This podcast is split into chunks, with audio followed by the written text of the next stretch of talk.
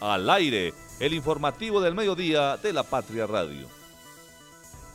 ¿Qué tal? ¿Qué tal? ¿Qué tal? Muy buenos días. Feliz viernes para todos. Mucho gusto. Yo soy David Muñoz y aquí estamos listos con el informativo del mediodía de la Patria Radio. Empezamos. En Manizales llevamos un muerto cada nueve días. En promedio, esto dijo el secretario de Movilidad de la ciudad sobre la instalación de fotomultas. Algunos sectores de la INEA completan 24 horas sin agua. El lateral izquierdo Juan Pablo Patiño llega al Once Caldas y nos acompañará el secretario del Deporte de Caldas para hablar sobre los Juegos Nacionales y Paranacionales.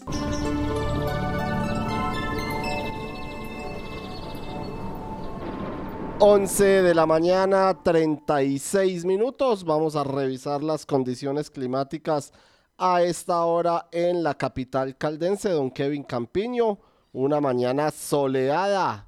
Lindo día hacia esta hora en la ciudad de Manizales. Tenemos 14 grados de temperatura en la ciudad. Tenemos eh, una proyección soleada para el resto del día Mayormente soleado está a esta hora la ciudad de Manizales. En las horas de la tarde sí tendremos eh, algunos bancos de neblina, algunos momentos de neblina, pero en términos generales el clima para este sábado será, o para este fin de semana más, más bien, desde hoy viernes hasta el próximo domingo, será predominado por el sol, que bueno, como decía Marta esta semana, pues ya tenemos el fenómeno eh, del niño en pleno, pero bueno, la recomendación entonces a cuidarse del sol y no olviden sacar el paraguas en algún momento.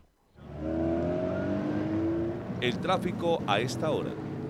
El tráfico a esta hora en la ciudad de Manizales, ¿cómo se encuentra? Pues el tráfico vamos a empezar por la vía panamericana llegando a la terminal de transportes Los Cámbulos, donde observamos tráfico lento a esta hora en ambos carriles, tanto los vehículos que se dirigen de la fuente, de la estación Uribe, del barrio Estambul, de Guamal, que van a pasar a esta hora por el sector de la terminal de transportes Los Cámbulos, pues a esta hora tenemos eh, tráfico lento llegando al eh, intercambiador o a las obras que se están realizando allí en el sector de los cámbulos y en el sentido contrario también, es decir, a los vehículos que salieron de Villa María o que vienen de la INEA rumbo a la terminal de transportes, también hay algo de tráfico lento, pero se presenta una cola más larga de tráfico a esta hora en el sentido Estación Uribe, Barrio La Enea o también a los vehículos que van hacia Villa María. El resto de la avenida o de la vía panamericana fluye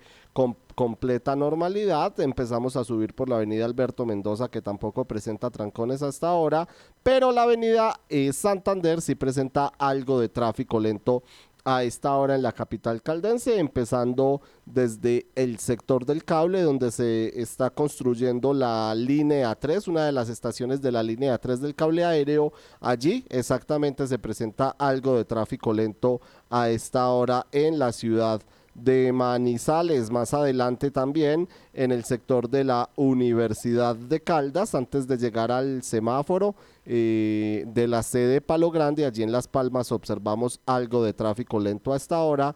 Igual sucede en el sector del Triángulo, esto es básicamente donde están ubicados los semáforos, posteriormente en Plaza 51 y finalizamos la Avenida Santander en el sector de Cristo Rey, donde también hay algo de tráfico lento hasta ahora. Si en la avenida Santander continuamos hacia el centro de la ciudad, observamos algo de trancón en la carrera 22, en la carrera 23 también, y la avenida del centro sí fluye con normalidad, a excepción entonces de la, del sector de San Andresito, donde se realizan las obras del Boulevard de la 19, allí sí se observa algo de trancón, y la avenida paralela eh, fluye con normalidad, mientras que la avenida eh, Kevin Ángel tampoco presenta inconvenientes, a excepción ya del sector en las obras del intercambiador de los cedros, donde se presenta un trancón habitual.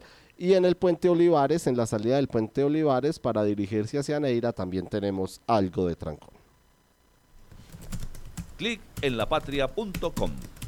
www.lapatria.com. Vamos a revisar qué nos trae la unidad digital para el día de hoy, qué nos trae lapatria.com para este viernes primero de primero de, de, de diciembre del año 2023 y nos muestra la unidad digital en el día de hoy que algunos sectores de la ENEA completan 24 horas sin agua. Luego de un día sin agua, habitantes de la ENEA le piden soluciones a Aguas de Manizales, que ayer anunció la suspensión de este servicio por trabajos de mantenimiento desde las 8 de la mañana hasta las 12 de la noche del jueves, plazo que no se cumplió en algunos sectores. Además de la ENEA, en San Marcel, en la Alhambra, en Lusitania, en la Florida también, en el Parque Centro, el Parador, Los Molinos, Argos y La Playita también hubo interrupción de este servicio. La Patria les consultó a dos líderes y una comerciante por las respuestas que les han dado desde la entidad que presta dicho servicio, así que pueden entrar ustedes y leerlas. Una de ellas, por ejemplo, es Alejandra Quiñones, líder comunitaria de la ENEA, quien dijo que llamó a un funcionario y le dice que paulatinamente restablecerían el servicio desde las panaderías de la INEA que están en la avenida Cumanday hacia arriba.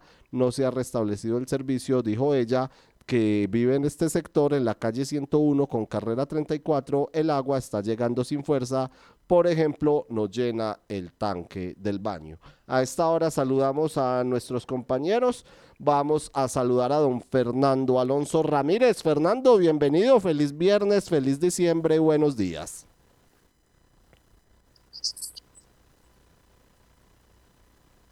Hola David, ¿me escucha ahí? Perfecto, señor. David. Perfecto, ah, bueno, lo escucho. sí, por aquí como en un búnker.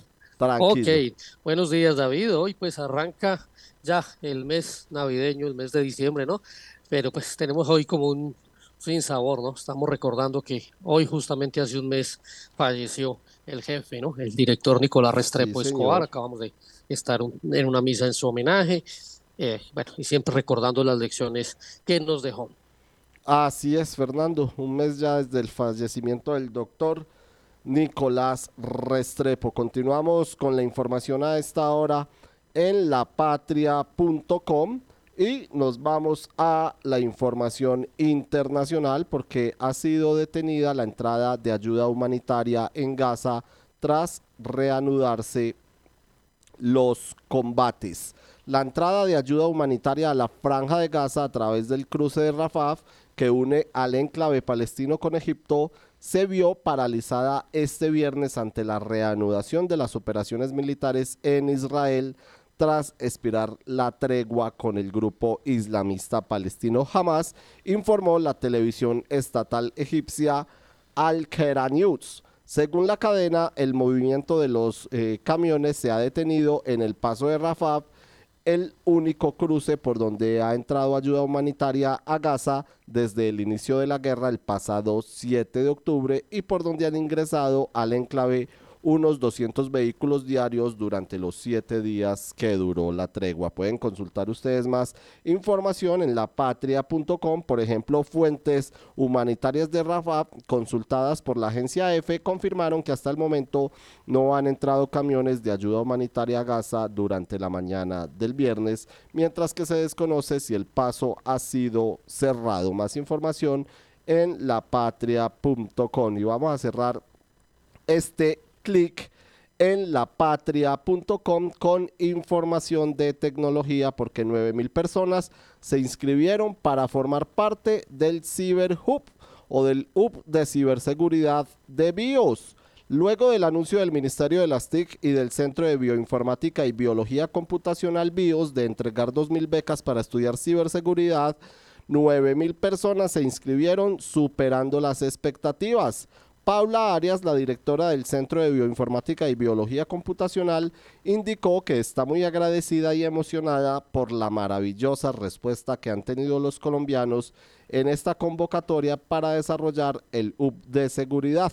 Dice ella, teníamos la intención de entregar 2.000 cupos, pero estos resultados nos están desbordando. Tenemos más de 9.000 personas inscritas. Las becas son dirigidas a estudiantes, profesores, profesionales, líderes y expertos con el fin de fortalecer el talento humano del país y atender la creciente demanda de estos perfiles. Más información pueden encontrar ustedes en lapatria.com y, terminamos nuestro clic con información del Once Caldas porque el equipo manizaleño mientras se siguen jugando los cuadrangulares de la liga confirmó al lateral izquierdo Juan Pablo Patiño que llega al equipo alonceno caldense. El, el, blanco blanco continúa armando su equipo de la mejor manera para defender la categoría y este viernes anunció la llegada de Juan Pablo Patiño. El equipo informó que el lateral izquierdo de 25 años será nuevo jugador. Actualmente presenta exámenes físicos y médicos para unirse al plantel profesional. Patiño jugó en equipos como Alianza Petrolera, Bogotá Fútbol Club y Cúcuta Deportivo. Más información en deportes en lapatria.com. Y el sondeo del día de hoy para todos ustedes, para todas las personas, es si participa en actividades benéficas de la Navidad. Le vamos a preguntar a don Fernando Alonso Ramírez. Fernando, ¿usted participa en actividades benéficas de la Navidad? ¿Sí o no? Sí, señor, esta es época de solidaridad y de compartir, eso es lo que no nos puede olvidar. Eso no lo tenemos sino aquí, lo que se vive en la Navidad como se vive en Colombia y un poquito en Ecuador, no se vive en ninguna otra parte. Y eso tiene que ver con la caridad, es lo que nos hace felices. No olvide nunca eso, señor. De acuerdo con usted, señor, el 41.14% dice que está de acuerdo, que sí participa en actividades benéficas de la Navidad mientras que el 58.86% dice que no lo hace. El doctor Oscar Giraldo es médico y cirujano de la Universidad de Caldas, especializado en hipnosis clínica y en programación neurolingüística. Visítalo y comprueba su efectividad en casos de depresión, insomnio, ansiedad, cáncer, sida, lupus, inmunodeficiencias, Parkinson, Alzheimer entre otras. Está en el Centro Médico Palo Grande, Edificio Los Rosales, Avenida Santander 5709. Teléfono 3204298527. En el Centro de Arbitraje y Conciliación de la Cámara de Comercio de Manizales por Caldas tenemos múltiples formas para acompañarte en la solución de tus dificultades con otras personas o empresas. Llevamos más de 30 años al servicio de la comunidad. Pregunta por nuestros servicios de conciliación arbitraje, insolvencia de persona natural no comerciante, asesorías jurídicas especializadas, amigable composición, ejecución especial de garantías mobiliarias. Info 884-1840, extensiones 301-302 o al correo conciliación ccm.org.co. Este clic acaba de lograr que el día dure un poco más. Nuestra energía conecta los retos con soluciones energéticas para toda Colombia. Somos Gensa. Energía que conecta. Cotraman, una empresa al servicio del Oriente de Caldas. Viaje siempre con nosotros a Manzanares, Samaná, Bolivia, Pensilvania, Marquetalia, Marulanda y La Dorada. Informes al 312-260-0698. Santa Sofía se posiciona como el mejor hospital cardiovascular del país, con los equipos más avanzados, los especialistas mejor calificados, cinco quirófanos y unidad de cuidados intensivos quirúrgica para atender patologías de alta complejidad y cuidar la salud de su corazón. En el Centro de Arbitraje y Conciliación de la Cámara de Comercio de Manizales por Caldas tenemos múltiples formas para acompañarte en la solución de tus dificultades con otras personas o empresas. Llevamos más de 30 años al servicio de la comunidad. Pregunta por nuestros servicios de conciliación, arbitraje, insolvencia de persona natural no comerciante, asesorías jurídicas especializadas, amigable composición, ejecución especial de garantías mobiliarias. Info 884-1840, extensiones 301-302 o al correo conciliación ccm.org.co. Encuéntrenos siempre en podcast. Escúchenos en Spotify buscando La Patria Radio. 11 de la mañana, 50 minutos. Saludamos a esta hora también a Marta Lucía Gómez. Marta, saludo cordial. Feliz viernes, feliz diciembre, buenos días. David, feliz viernes y pues ya se acabó este año. Ahora sí es verdad lo que tanto hemos hablado en este informativo del mediodía. Eh, no faltan sino pues ya 30 días para que se acabe el 2023. Ya empiezan aquí los buenos propósitos para el 2024, David. Entonces, pues una feliz Navidad para todos nuestros oyentes que nos sigan acompañando en este espacio. Así es, gracias a todos ustedes por estar con nosotros. Un regalo de Navidad, si se puede llamar así, es las fotomultas que instalará la Secretaría de Movilidad de la ciudad en dos puntos eh, que consideran ellos que son críticos en cuanto a la siniestralidad. Uno está ubicado en la avenida Santander antes de llegar a Fundadoras, ahí en el sector del Instituto Universitario.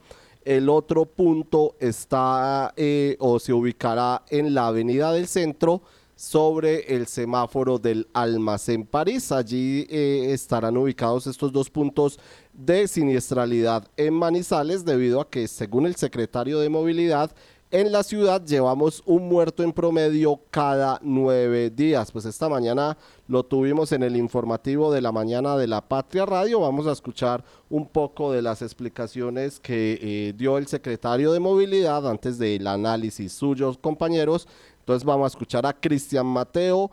Loaiza Alfonso, secretario de Movilidad de Manizales, quien defendió la instalación de estas eh, fotomultas en la ciudad. A la Agencia Nacional de Seguridad Vial se le hizo la solicitud para autorización de 15 puntos en la ciudad. Hay otros por el sector, pues, en otros puntos y sectores de la ciudad que tienen criterios de siniestralidad y demás de lo que cumple la Agencia Nacional, ¿sí? de lo que solicita la Agencia Nacional de Seguridad Vial, que a la fecha solamente fueron autorizados dos y que en esos dos puntos no hay nada instalado.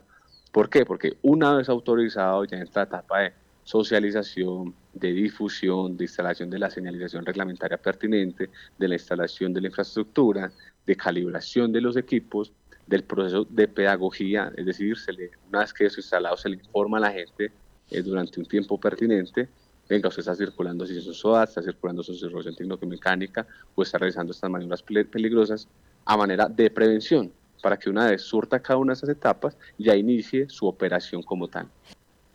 Pues Marta, ahí escuchábamos al secretario de Movilidad de la ciudad, Cristian Mateo eh, Alfonso, quien eh, indicó que hicieron la solicitud para 15 eh, dispositivos de fotomultas en la ciudad.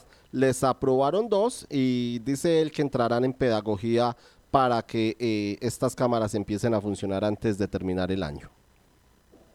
Sí, David, pues sobre este tema de las fotomultas, yo no sé qué tanto sirve este tipo de estrategias para enfrentar la siniestralidad, que no es más enfrentar eh, todas las dificultades que se viven en los antes llamados puntos de riesgo, porque es donde más ocurrencia de accidentes, de infracciones de tránsito se cometen, eh, pero no sé si sea eh, aplicando fotomultas, sancionando a la gente como realmente vamos a superar esa siniestralidad, como ya la llama pues ahora el secretario de Movilidad, em, si esto sirva realmente como una solución o sea un proceso educativo, como tanto se ha dicho, que es lo que necesitamos, enseñarles a los motociclistas sobre todo que son los eh, que en es medio de esa siniestralidad los que más están protagonizando esos hechos, los que más accidentes tienen en las calles de la ciudad y en general en Colombia, en las carreteras también, Em, a que no opten por esas maniobras peligrosas, que no incurran en excesos de velocidad que también nos está afectando tanto.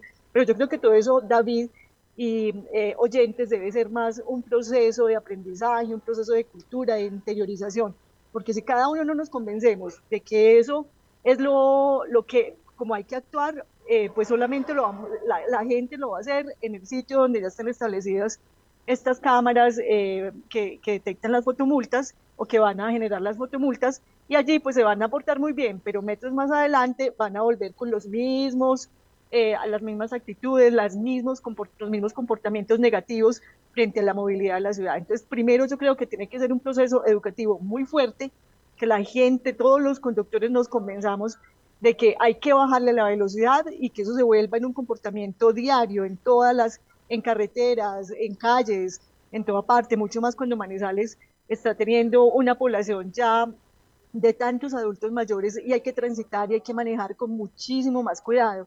Entonces yo pienso que, David, que antes que aplicar fotomultas, a lo que se le debe apostar y en lo que se deberían estar invirtiendo recursos es desde la educación ciudadana.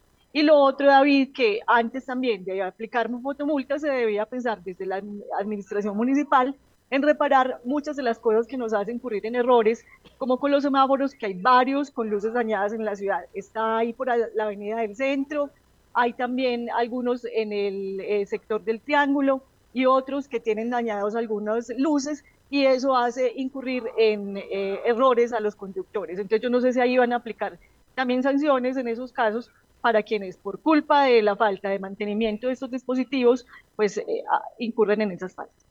De acuerdo, Marta. Según la Secretaría de Movilidad, la pedagogía de estas fotomultas se iniciará la próxima semana con unas mesas de trabajo en, lo que, en los que dicen ellos esperan resolver dudas de la ciudadanía, aclaran que eh, las, eh, los dispositivos de tecnología donde están ubicadas las cámaras del Centro de Gestión de Movilidad, como la que está ubicada en la Avenida del Centro, eh, a unos metros de la Pipa, como la del Cementerio San Esteban en la Avenida Paralela, como la de Cristo Rey en la avenida Santander y la de la avenida Kevin Ángel a la entrada de Villahermosa no serán puntos, al menos no por ahora, eh, para fotomultas. Pero escuchemos antes de ir con Fernando la, segunda parte del secretario de Movilidad en el que habla un poco de cómo se desarrollará esta pedagogía con la ciudadanía. La próxima semana ya iniciamos mesas de trabajo con grupos focales precisamente para aclarar dudas que tengan acerca de la instalación del sistema.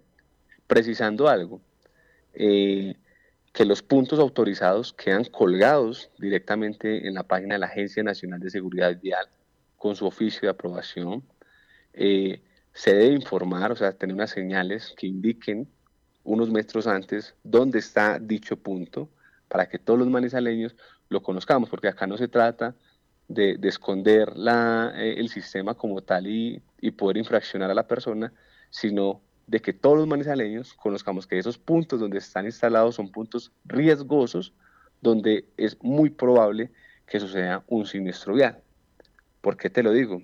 Durante todos esos años viene en aumento la cantidad de personas muertas por siniestros viales. Y hablo siniestro porque es algo que se puede mitigar. Y más del 90% eh, de esos siniestros ocurren es por imprudencia del conductor. Eh, en Manizales este año llevamos en promedio un muerto cada nueve días. El año pasado fue aproximadamente un muerto cada siete días y es algo que como abanderados de la seguridad vial y preservar la vida de las personas en el hábito de la conducción, tenemos que trabajar fuertemente, no solamente en Manizales, sino en el país, y eso es precisamente las directrices que ha dado el Ministerio de Transporte y la Agencia Nacional de Seguridad Vial para mitigar este aumento en la siniestralidad en el país. Pues Fernando, ahí estaba un argumento que entrega la Secretaría de Movilidad de Manizales, el secretario Cristian Mateo Loaiza, sobre eh, por qué pidieron estas fotomultas y según él el promedio de un muerto cada nueve días por accidentes de tránsito en la ciudad.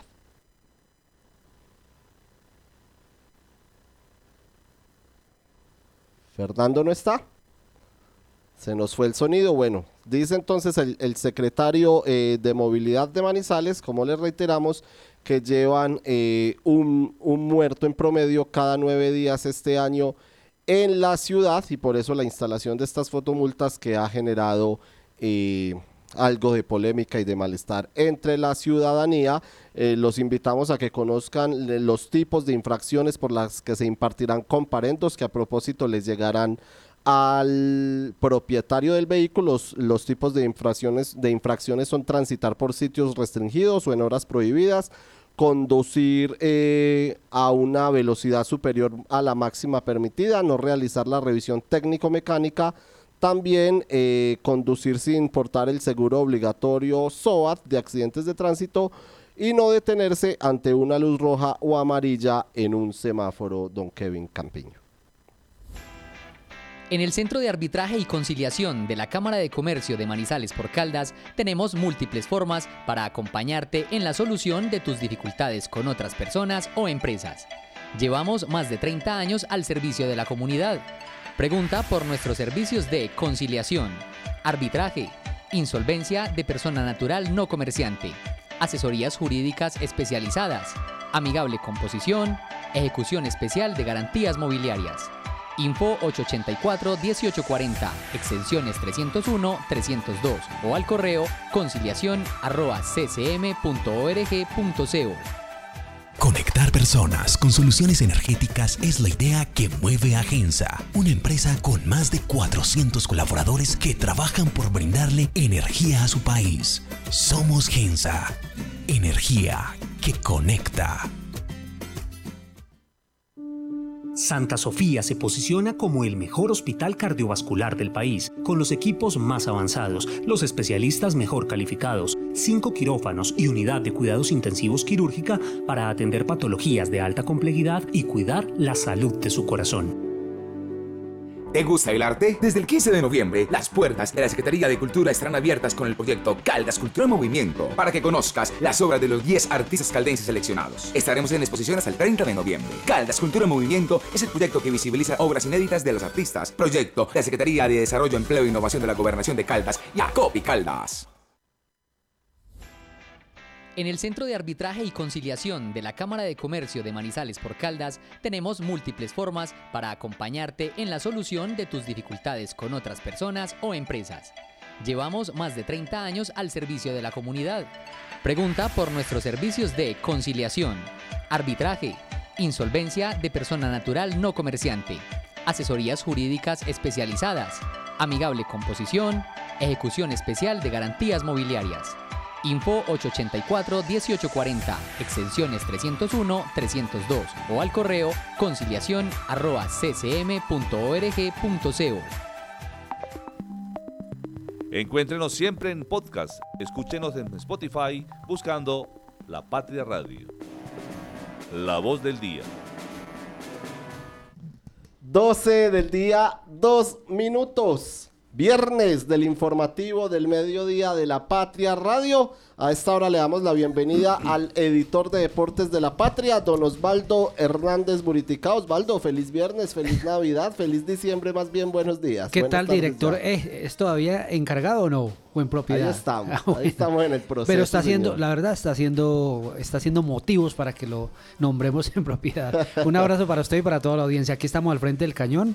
Eh, felices viviendo toda esta fiesta deportiva del eje cafetero. Así es, llevamos ya tres semanas a puro deporte en la región. Usted lleva tres semanas, pero nosotros llevamos cuatro años dándole a este proceso. Ok, no, pero digamos pues en competencias oficiales. a propósito de los cuatro años, eh, tenemos como invitado a don Osvaldo al líder de este proyecto deportivo en Caldas. Exactamente, hemos invitado a Andrés Felipe Marín para conversar con él, hacer un análisis de lo que fueron estos cuatro años en los que Caldas pues le cambió la cara, cambió la cara a la historia del deporte de, Caldas, valga la redundancia, porque eh, obtuvo la séptima casilla con 18 eh, oros, 34 platas, 42 bronces para un total de 94 medallas. Eso es, permítame un término coloquial, eso es un costalado de medallas, pero los oros creo que son muy importantes y de alguna manera son los que ratifican la posición de Caldas en los Juegos Nacionales. Andrés Felipe, ¿cómo le va? Bienvenido a La Patria Radio. Osvaldo, muy buenas tardes, ¿cómo está? Un saludo para usted y para todas las personas que nos escuchan en este momento. Bueno, muchas gracias por, la invita por aceptar esta invitación. Queremos como conversar con usted sobre ya un poco, ya más tranquilos de lo que fue este proceso que se, desarrolló en el deporte de Caldas para, para lograr esta, esa brillante presentación, porque creo que hay que destacarlo así. Usted de entrada creía, confiaba en que en tan corto tiempo, porque cuatro años para construir eh, de, eh, un proceso para formar deportistas no es tan sencillo como parece, pero creía realmente que se podía lograr o no. Sí, sí, Osvaldo, eh, realmente lo, creíamos, sabíamos que nos iba a ir muy bien. desde el principio, cuando llegamos a, dirigir el proyecto, el señor gobernador nos preguntó que por cuántas medallas íbamos y la respuesta fue eh, si nos dan el apoyo que necesitábamos y si el, el, presupuesto es autónomo para trabajar con las ligas y podemos hacer las cosas bien, estábamos alrededor de 20 medallas, hicimos 19 contando la de porrismo y estoy hablando de medallas de oro, que pudieron ser más, pero en la dinámica competitiva pues a veces se van algunas medallas y a veces llegan otras que no esperábamos. Muy contentos con los resultados de, nuestros jóvenes, es, una camada muy joven de atletas que, que brilló con el oro y bueno, eh, pues gracias a Dios y al gobernador de Caldas que que confiaron en el proceso más allá de todo lo, de todos los ruidos, de todo lo que pudo haber pasado, siempre estuvieron firmes con nuestro proceso deportivo. El señor gobernador eh, realmente jugó un papel de gerente muy importante porque estuvo inmerso en todo el proyecto y creo que eso magnifica los resultados porque no solamente es de la estrategia técnica metodológica, sino también de la estrategia financiera que se tenga un proyecto deportivo. Sí, dos detalles porque creo que está hasta escrito está en el periódico, Andrés, ¿cómo hizo para convencer primero al sector político, de entrada al gobernador que usted dice que tuvo toda la disposición, pero para tener esa autonomía técnica, porque se tuvo la autonomía técnica, y segundo, convencer a técnicos y, dirigentes de ligas que en su momento también le armaron sindicato porque no estaban eh, de acuerdo en que de alguna manera se perdiera esa autonomía eh, administrativa y económica que tenían desde las ligas. Andrés. No, eh, fue muy difícil, fueron unos años muy difíciles, un plan de choque, eh, a veces a veces crean rencillas los planes de choque, pero pero hay, hay un adagio que dice que, que, no podemos esperar cosas distintas haciendo lo mismo. Caldas llevaba 20 años haciendo lo mismo y tocaba cambiar el sistema, tocaba limpiarlo, pues, dejarlo de permeabilizar con cosas que, que no le apuntaban al alto rendimiento. Eso obviamente sabíamos que iba a crear problemas y dificultades entre algunos dirigentes y técnicos, lo, lo, logramos solventar y las personas que se quedaron dentro del proyecto creyendo en ella, creyendo en él, creyendo en ellas como, como profesionales, eh, pues la sacamos adelante y, gracias a Dios se tuvieron los resultados, que es lo más importante dentro de un proceso eh, para, para, para demostrar que sí sirvió. Eh, creo que eso es lo que nos dice que sí sirve el área técnica metodológica de Caldas, que sí sirven los atletas, que sí sirven los entrenadores, que cada uno de los entrenadores sumó lo que tenía que sumar y bueno, esperando que, el proyecto siga en pie muy fuerte porque se puede volver una potencia eh, nacional el departamento de Caldas, como ya lo dice en este momento. Secretario, buenas tardes, le saluda David Muñoz. Precisamente para las personas que, que no conocen mucho del tema deportivo, eh, más allá del fútbol, eh, ¿qué es una figura metodológica? ¿Qué es un metodólogo? ¿Y cómo se trabaja con él de cara a los deportistas para eh, obtener estos resultados? Sí, y que, él, y que él fue el que trajo esa figura del metodólogo, porque la verdad no la conocíamos. Yo no la conocía y eso hay que reconocerlo. Y, y se, se implementó en el deporte de Caldas a partir de la llegada de Andrés Felipe. Bueno, el, el metodólogo es un, profesional, un licenciado en educación física, profesional en ciencias del deporte, que tenga las bases de las teorías del deporte, eh, que tenga conocimiento, ojalá que haya sido deportista, que lo haya vivido, que sepa qué es, eh, eh, es formar un atleta, que se haya formado en el deporte y que tenga la capacidad de integrar todos los factores que, que, que subrayan sobre la formación de un atleta que sea capaz de integrar al técnico con el equipo de medicina deportiva y al equipo de medicina deportiva con el recurso y el recurso humano con el financiero y que todo sea eh, una, una mirada transversal hacia el atleta y no una decisión unánime del director técnico. Muchas veces eh, te contaba Osvaldo que a veces el metodólogo decía, no es que esta decisión no la puede tomar el técnico, la va a tomar el, el, el mismo médico y muchas veces bajamos muchos atletas de competencia porque no tenían el estado y la forma deportiva que deberían estar. Estaban fuera de forma deportiva y la nutricionista decía no tiene forma deportiva para ir a competir, entonces no va a competir. Eso crea un sistema, primero un sistema muy técnico, un sistema donde los recursos van a los que tienen que llegar. No vamos a hacer turismo deportivo, sino que viajamos con los atletas que tienen que viajar, los que se tienen que formar y los que les están apuntando al desarrollo del alto rendimiento.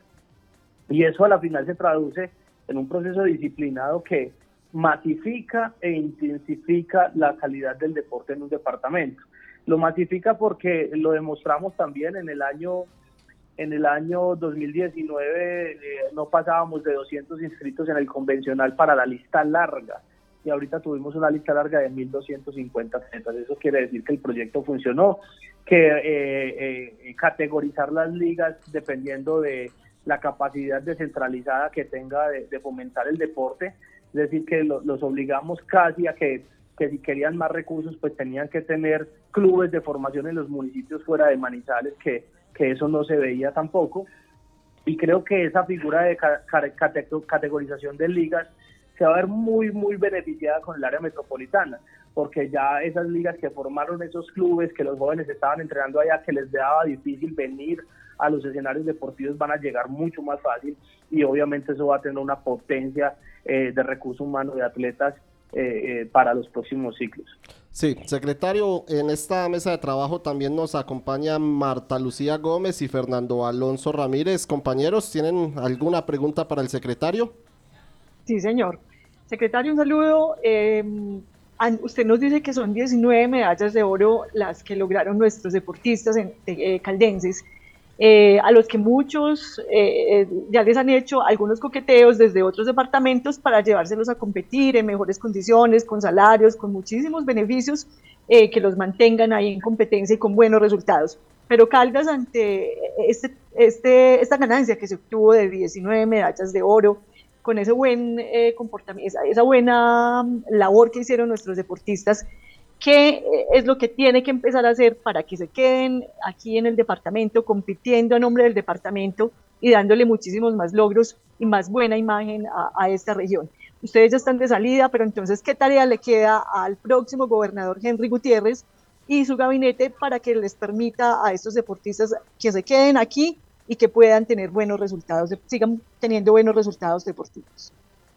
Eh, Marta, eh, nosotros ya hicimos la primera sesión de empalme, ese fue el primer tema, la preocupación, ya hay coqueteos de departamentos muy grandes con unos recursos gigantes y no solamente para los deportistas, para los mismos entrenadores, para nosotros como dirigentes también hay buenas propuestas.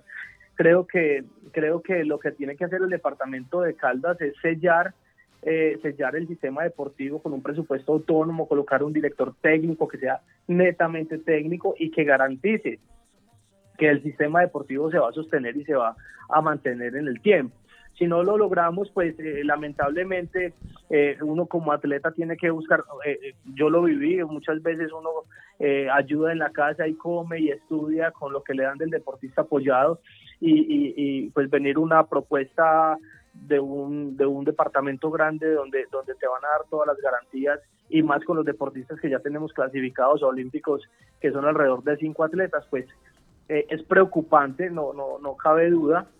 Nosotros como, como Secretaría de Deporte hicimos un ejercicio muy interesante con la Universidad Autónoma y, y el equipo de dirección de alto rendimiento que fue eh, la política pública del deporte caldense, se las dejamos también para que la presenten en la asamblea y puedan cubrir por medio de una política pública ese desarrollo deportivo que tanto se merece el departamento de Caldas.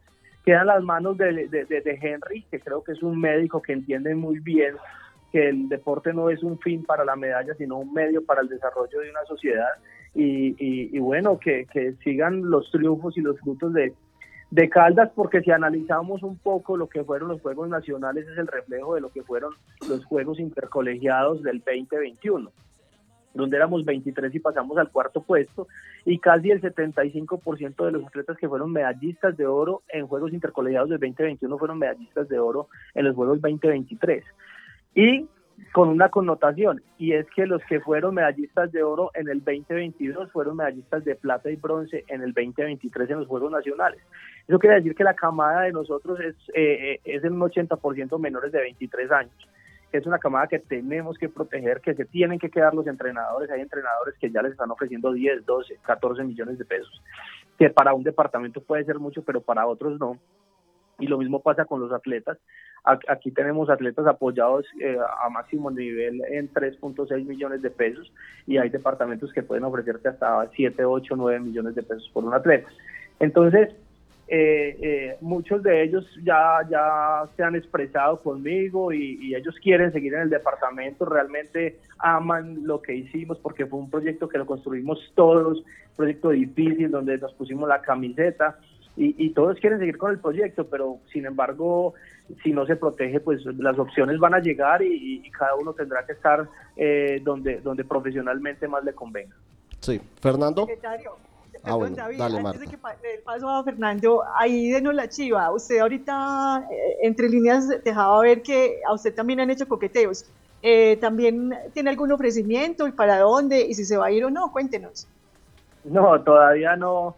Sí tengo algunas propuestas, eh, la- hay dos muy interesantes, pero pues todavía no tomamos decisiones, estamos mirando a ver qué, qué pasa con el departamento y bueno, ya eh, es mirar qué, qué sigue de aquí en adelante. Sin embargo, dejamos pues el corazón y la camiseta sudada en Caldas y es una historia hermosa que, que, que va a quedar en mi vida y que va a quedar en, en- en toda la historia de un departamento hasta que llegue alguien y, y tenga la capacidad de romperla. Entonces, muy feliz por el resultado. Ahorita estamos con Paranacionales también. Acabamos de llegar de Armenia y me excuso por no poder acompañarlos allá a cabina, pero eh, estábamos viajando, paramos un momentico a recibir la entrevista, porque creo que lo, lo que ha, ha hecho grande este proceso es que los atletas visibilizan al, al secretario del deporte y al director de alto rendimiento como amigos que están ahí siempre con ellos.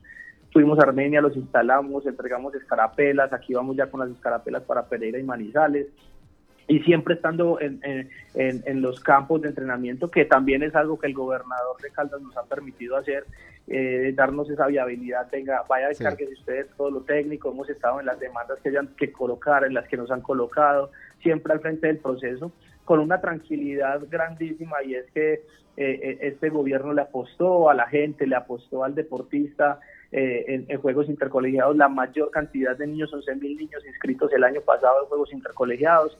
Eh, bueno, eh, creo que todo ha sido historia, del, 20 al- del 23 al cuarto, Sí. en, en Mariplaya del 17 al sexto, en todo eh, de tres medallas a 17 medallas en Mariplaya, to- en todo hemos crecido. Lo que hay que hacer es proteger un sistema que ya está montado y que ojalá tengamos la capacidad de seguir adelante con él para 2027. Así es, Fernando.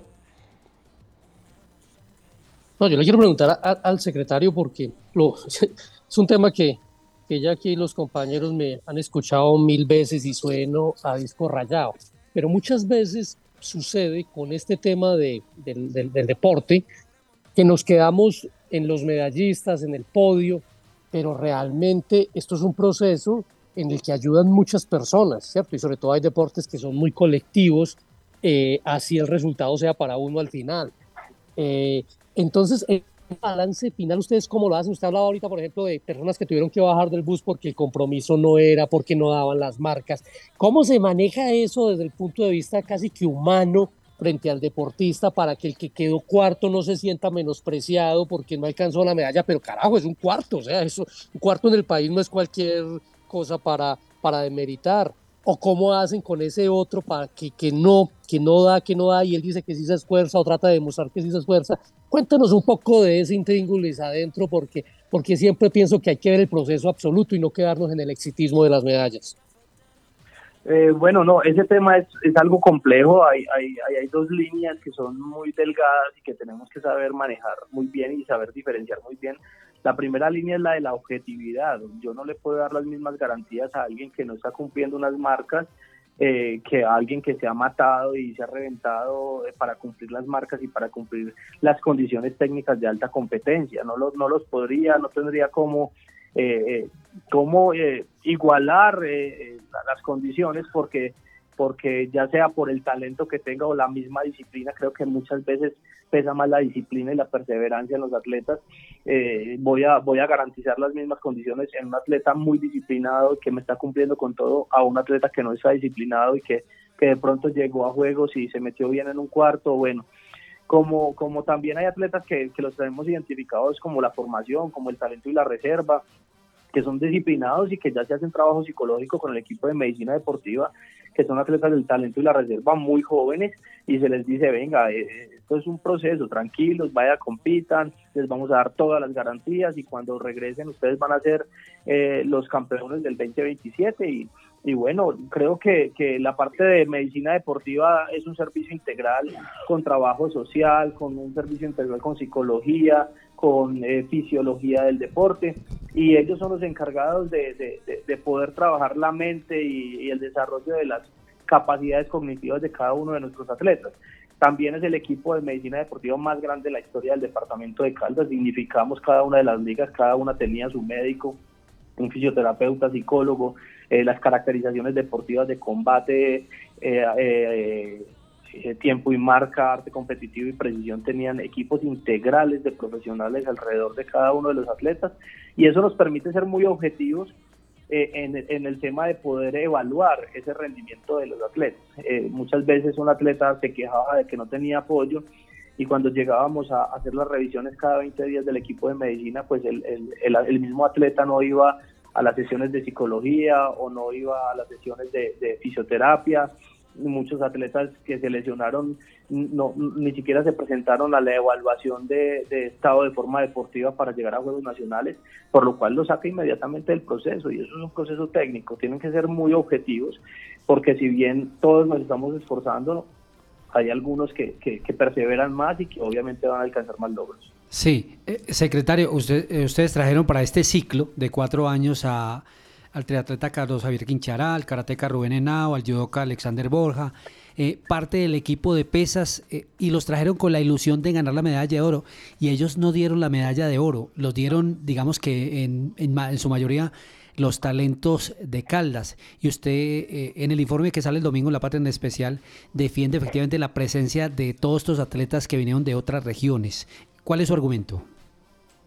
No, desde el principio lo hemos dicho y lo hemos dicho con contundencia, esto es un proceso de apalancamiento, una de las condiciones para que llegaran atletas, que también digo lo mismo y a mí me daba risa cuando decían, no, es que todos que van a ganar son de afuera y nosotros no pensamos así, realmente nunca lo pensamos así, porque el proceso de apalancamiento, a ver, si yo quisiera las medallas de ellos, yo no los hubiera obligado a, entrenar en Manizales, ese no era la motivación, la medalla era el 30% de lo que podía dar ese atleta, pero realmente el trabajo de cada uno de ellos era ayudarnos a formar a esos jóvenes, a, que ellos rompieran los miedos, a que ellos eh, estuvieran con un proceso de apalancamiento técnico de personas que ya han competido a nivel mundial y eso les permitiera entrenar a alto nivel, porque realmente eh, uno, uno, uno compite como entrena y como con los que entrena.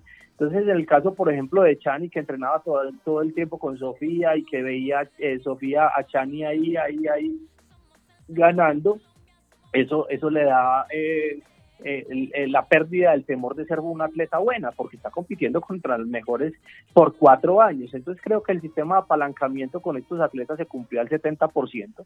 También hay que ser eh, crudos en la parte objetiva y es que no cumplieron el resultado deportivo. El, resultado deportivo de ellos era, era el oro, pero muchas veces eh, que se fijen tanto en los resultados que van a dar esos atletas es bueno, porque me libera un poco las tensiones de los atletas de formación, de los atletas que estaban en el proceso de apalancamiento. Si vemos bien, los atletas que no cogieron oro, todas las modalidades de ellos sí cogieron oros y eso hace grande el, proceso. Entonces, eh, eh, que se fijen en atletas de muy alto rendimiento, los medios, los mismos departamentos, es yo no me voy a fijar en Rubén y en Chan y en Borja, pero voy a soltar a, a una Sofía Cárdenas de un Jacobo, porque no estaban dentro del radar, ¿cierto? pero estábamos preparándolas con las mismas garantías y eso hizo grande el proceso. Es lamentable lo del levantamiento de pesas, es algo que no he podido superar, realmente no he podido superar. Creo que fallamos en algo de lo técnico y lo tenemos que evaluar muy bien porque eh, creo que fue la única liga que no cumplió con la proyección eh, que, habíamos determinado y, y, tenemos que ser autocríticos y al no cumplir con la proyección que habíamos determinado fue porque hubo alguna falla técnica. Mm, hay que evaluarlo muy bien y reevaluar eh, ese tema de categorización de las ligas deportivas y los entrenadores, porque no puede ser que una liga venga ganando panamericanos y muchos eventos nacionales e internacionales y no coja las medallas, al menos el, el 90% de las medallas pronosticadas. Ahí tuvo que haber alguna falla y la tendremos que evaluar como equipo técnico con criterios técnicos y objetivos. Sí, la última y cortica, eh, secretario, con el agradecimiento porque entendemos que en, usted está muy ocupado y pues nosotros el tiempo en radio también es oro. Usted ha venido preguntando hace mucho rato la política pública del deporte en Caldas y se construyó a través de una alianza entre la Secretaría del Deporte y la Universidad Autónoma. ¿Por qué no nos explica en un minuto efectivamente en qué consiste la política pública que queda escrita y que va a tramitar por medio de ordenanza? Eh, mire, Osvaldo, hay, muchas personas en Caldas que no están en el radar, pero que aman el deporte, que lo aman y que realmente quieren que todo salga muy bien Una de esas personas es Armando Vidarte. Eh, Armando Vidarte es docente de la Universidad Autónoma. Él eh, me ha permitido a mí dar cátedra dentro de la maestría en actividad física y un día nos sentamos y le dije, venga, eh, ayúdeme hermano, yo quiero que mis entrenadores y mis metodólogos estudien la maestría, pero realmente los salarios para sostener una casa, una... Y el hombre se fue y peleó con rectoría y nos facilitaron una beca una beca para también, que hay que decir, una beca para 84 personas, de las cuales se matricularon 24 y terminaron 16. Y después de que logramos tener el grupo consolidado de esas 16 personas, pues nos pusimos a mirar qué necesidades tenía el departamento en la parte investigativa, porque la parte investigativa estaba totalmente quieta, o sea, no hay un documento académico que me dé la guía para el desarrollo del deporte caldense. Entonces empezamos a revisar qué estaba pasando con eso eh, y hablo del deporte en toda su integralidad, la recreación y la actividad física. Y eh, montamos el macroproyecto de, de la política pública del deporte caldense. Eh, dar un agradecimiento a todos los voluntarios, monitores, licenciados que nos ayudaron los pueblos, los mismos secretarios de, de, de, deporte de cada uno de los municipios. Nos ayudaron en la recolección de datos, se recogieron alrededor de 7 mil eh, en un proyecto de bola de nieve, en un proceso de bola de nieve se recogieron alrededor de 7000 encuestas y de ahí se empezaron a desarrollar los lineamientos del diagnóstico inicial del deporte caldense y, y muchas veces nos hemos notado que ese diagnóstico nos da un, un, como un estado interno centralizado en Manizales. Eh, e, eso va a pesar muchísimo algo de lo que hablamos en el empalme, hay que montar los juegos departamentales para empezar a evaluar esos atletas que están en los municipios, que eso también nos lo parte de la, de la política pública, y el impacto real de lo que puede ser la Secretaría del Deporte en un departamento. Entonces, después de que terminamos y, y, se expuso todo el tema por parte del director de alto rendimiento, Alberto Montoya, eh, todo el tema de la, de, del proyecto de grado, se avaló, se bajó a la Secretaría y ya nosotros con ese diagnóstico pues le damos unos lineamientos de lo que se está haciendo en el momento para que tanto el diagnóstico como, lo que está, se está haciendo me vote las líneas de acción para, para el departamento de Caldas y en qué le tenemos que apostar. Esa política pública la lanzamos del, 20, del 2024 al 2034, es una política de 10 años y creo que en 10 años si lo hacemos bien estaríamos tocando el quinto lugar de los Juegos Nacionales, seguiríamos en el cuarto de intercolegiados, mejor proyecto de campamentos juveniles como lo tenemos en este momento, mejor programa eh, innovador de actividad física que Rueda Caldas por tu Salud y todo eso se mantendría eh, a través del tiempo sin importar quién llegue eh, de mandatario departamental. Sí. Secretario, muchas gracias y felicitaciones. Acá en La Patria estamos muy contentos también con los resultados de nuestros deportistas. Bueno, muchas gracias y una invitación a todos a que acompañemos a nuestros atletas paranacionales. Tenemos que sentir el departamento, la camiseta y, y bueno, que disfruten estos Juegos Paranacionales que vamos muy bien también. Hablemos de libros. 12 del día 27 minutos, Fernando, y cerramos nuestro noticiero con la recomendación de esta semana. Óigame, David, ¿qué tanto sabe usted de inteligencia artificial? He aprendido cositas en la unidad digital, sí señor.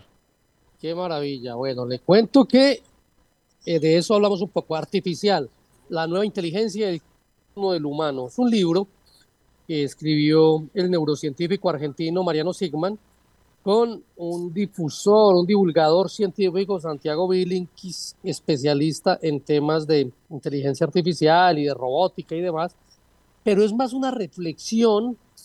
Yo digo que este libro puede leer como una vez sobre la inteligencia artificial para entender un poco esto de dónde viene, eh, en qué está y a dónde nos puede conducir, dependiendo de las decisiones que se tomen de aquí para adelante.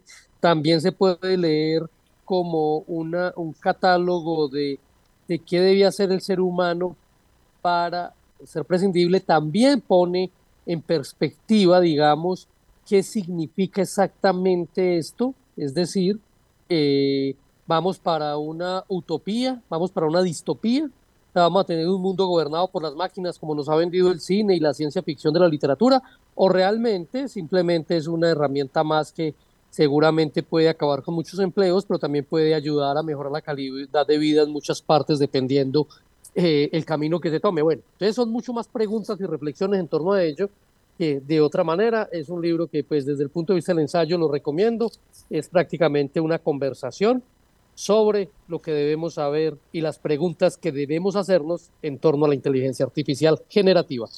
Muchas gracias, señor. Super recomendación y de esta manera terminamos la semana y el informativo del mediodía de la Patria Radio. A continuación, Caldas al mediodía.